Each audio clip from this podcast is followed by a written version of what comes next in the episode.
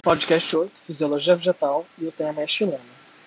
Bom, é, basicamente se constitui de células tubulares vivas e mortas, geralmente avesiculadas, dispostas em colunas, possuindo consistência resistente, decorrente da deposição de lignina, e também confere sustentação vegetal.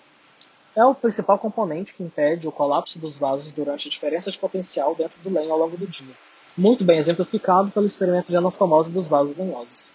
Basicamente são dois tipos de células condutoras no xilema, que são os traqueídeos de menor calibre e os elementos do vaso de maior calibre.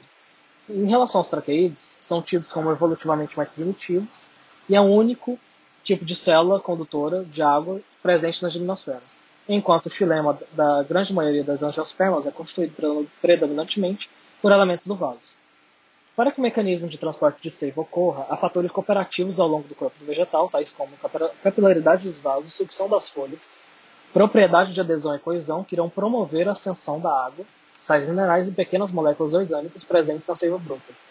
As principais é, propriedades de adesão e coesão estão relacionadas à forte ideia de atração intramolecular das pontes de hidrogênio e à carga molar superficial.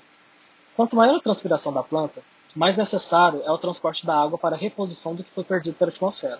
Basicamente, essa é a teoria da coesão e tensão de Nixon, Dixon, proposta em, em 1914, que trata da diminuição do potencial da água causado pela evaporação com o estímulo do carregamento da água nos terminais do xilema, propiciando assim o movimento ascendente da seiva.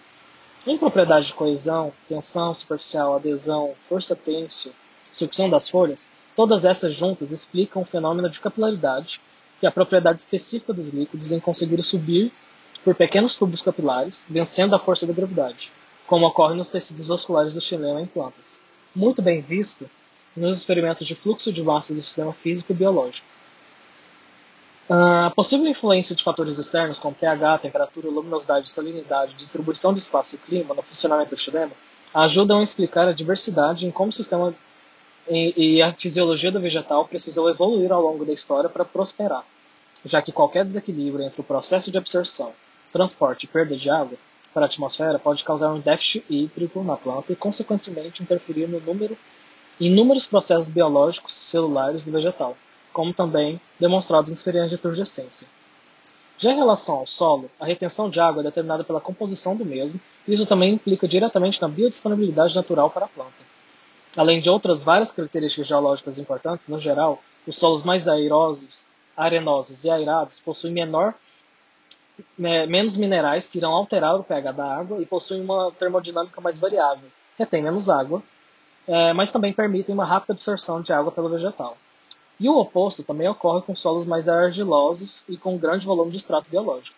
E é por isso que se diz que a qualidade do solo dita diretamente a qualidade do vegetal.